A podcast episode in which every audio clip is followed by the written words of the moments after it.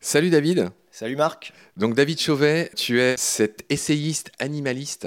Tu as commis beaucoup de livres. À la base, tu es docteur en droit privé et en sciences criminelles.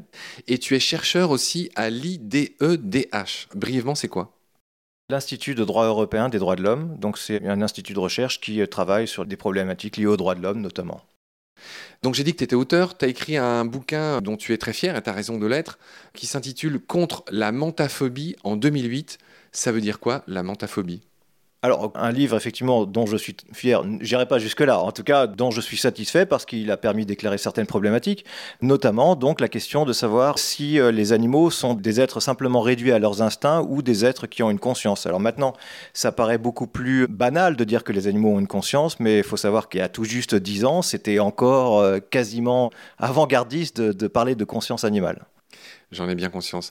En 2015, tu as écrit un autre livre dont j'aime beaucoup le titre, La raison des plus forts, deux points, la conscience déniée aux animaux. C'était un ouvrage collectif, hein, c'est ça? C'est ça, c'était un, ouvrage collectif euh, dont j'ai assuré avec d'autres la direction. Voilà, tu as aussi écrit euh, Taxer la viande en 2018, euh, je vais vite. Tu as traduit cet américain Wise, j'ai oublié son prénom. Stephen Wise. Le livre c'est Rattling the Cage et je l'ai traduit sous le titre Tant qu'il y aura des cages, en 2016, paru aux presses universitaires de Septentrion. J'ai d'ores et déjà prévu de te réinviter pour parler de cette personnalité juridique euh, qu'on essaie de définir pour les animaux, mais je veux bien que tu me fasses le pitch de ce livre en quelques phrases pour nous donner envie de le lire. Alors Stephen Weiss, c'est un auteur, un universitaire, et c'est en même temps un avocat qui euh, lutte devant les tribunaux américains pour obtenir la reconnaissance de la personnalité juridique des animaux, en particulier des grands singes ou des éléphants mais d'autres animaux également. Et donc euh, l'idée, c'est de dire que finalement les animaux ne doivent pas être considérés comme des non-personnes ou des choses, mais doivent être considérés comme des personnes juridiques, comme euh, peuvent l'être les êtres humains. Il y a eu une grande première en 2016. Un chimpanzé qui s'appelle Cecilia, je crois, s'est vu reconnaître un statut juridique unique, non humain. Pour la première fois, c'était le tribunal de Mendoza en Argentine, si je ne dis pas de bêtises. Oui, effectivement, il y a eu euh, plusieurs tentatives euh, en dehors des frontières américaines, puisque donc Stephen Wise est américain. États-Unien, si ça te dérange pas. Oui, si tu veux. Euh, non, non, parce que moi j'ai longtemps vécu au Chili et c'est vraiment toi qui es très sensible aux, ah, animaux. J'y tiens, États-Unien, parce qu'il y a d'autres Américains en Amérique que les États-Uniens. Bref, je veux vraiment pas t'embêter. C'est vrai, les Chiliens, quand ils entendent américain. Quand on dit américain. Oui, mais justement, les Chiliens sont tout aussi américains que les États-Uniens pour les Chiliens. Bref, ça n'a pas l'air d'être une cause qui t'intéresse, mais moi j'y tiens. Non, mais je suis pas trop pour le tu vois, le travail du langage tout le temps, revenir, euh, tu vas faire attention à ce qu'on fait, à ce qu'on dit. Euh, là, je suis pas d'accord, mais mais c'est pas grave, c'est pas notre sujet d'aujourd'hui. Ah, on peut en faire un débat. Hein. Donc on, on là, là, si tu me faisais le débat, je te répondrais en ce qui me concerne. Euh, je, comprends ton argument, mais j'ai tendance à refuser de calibrer mon discours en général sur tel ou tel argument éthique ou politiquement correct. Voilà, parce que sinon on n'en sort plus et c'est. Certes, mais tu peux entendre qu'il y a d'autres pays et d'autres peuples, ça les blesse. Oui. Que les Américains soient réduits aux États-Unis. je, peux comprendre que ça les blesse. Dans ce cas-là, let's mais ça n'empêchera pas de dire américain. Let's agree on that. Très bien. C'est pas notre sujet d'aujourd'hui.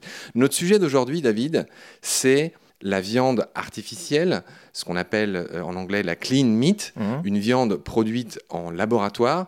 Tu viens d'écrire un livre là-dessus avec euh, un de tes amis, Thomas Lepelletier, qui est docteur en astrophysique qui est aussi, on va dire, quelqu'un qui s'intéresse à l'éthique animale. Et votre livre s'intitule Plaidoyer pour une viande sans animal. Voilà, ça sort chez... C'est déjà sorti C'est déjà sorti, il y a quelques semaines, oui. Voilà, donc on est, je précise pour les auditeurs, nous sommes en juin 2021 et votre bouquin chez PUF euh, vient de sortir. C'est un ouvrage collectif. Oui. Et donc tu défends l'idée ben, d'une viande qui serait produite, on va dire, en laboratoire, qui nous permettrait de nous passer tout simplement de l'élevage, rien de moins. C'est quand même un saut quantique, expression qui ferait plaisir à ton ami Le Pelletier, important. Très juste, euh, effectivement, c'est un saut qualitatif, on peut le dire, puisqu'on passe euh, d'une production de viande avec animal à une production de viande sans animal, ce qui veut dire que l'animal et la viande s'en trouvent décorrélés. Le concept de viande n'est plus associé au concept d'animal. Ça, c'est vraiment euh, quelque chose d'extraordinaire que peu de gens dans l'histoire auraient pu imaginer. Oui, c'est vrai qu'on arrive à une époque où euh, de plus en plus de gens, grâce à nos amis de L214, se rendent compte que manger de la viande a un coût, ça a un coût moral, et puis ça a aussi un coût pour la planète. On le dira tout à l'heure, mais 19% des émissions de gaz à effet de serre sont imputables à l'élevage. Il y en a souvent qui disent que c'est autant que le transport. Apparemment, c'est pas vrai. Le transport, ça serait plutôt 29% et l'élevage, ça serait 19%. C'est les chiffres que j'ai euh, qui émanent du CITEPA. Si les gens veulent vérifier et me corriger, ils pourront le faire. Euh, voilà, une erreur serait de dire que l'élevage euh, dégage autant de gaz à effet de serre que le transport. Apparemment, c'est pas vrai. Bon, c'est pareil, c'est pas notre débat d'aujourd'hui. Je sais pas si tu as un point de vue là-dessus. J'avais parlé de cette question dans Taxer la viande euh, parce que moi je distingue entre la voiture et le transport. la voiture, par définition, c'est une partie simplement du transport. Si tu comptes le transport, il faut compter le transport aérien, le transport maritime. Le Évidemment. Mais je pense que les 29% englobent tous les transports. là, le chiffre que je donne. C'est ça. Les voitures comprises. David, euh, avant d'entendre tes arguments et aussi ceux de tes opposants, de tes adversaires, je voudrais faire un rappel. J'ai cherché, je suis tombé sur une étude récente, euh, fin 2020. L'IFOP a publié un sondage réalisé sur 15 000 personnes et je vais te faire réagir aux résultats de ce sondage dans lequel on voit que 90% des Français aiment le goût de la viande. Mhm. Qu'est-ce que tu en penses? Ça me surprend absolument pas. Ouais. Bon, ben voilà, disons que c'est un fait. 90% des Français pensent qu'on peut manger de la viande et respecter le bien-être animal. Oui, effectivement, beaucoup de gens pensent ça. Oui, mais est-ce que ça te paraît exact? Enfin, Est-ce que ça te paraît valable?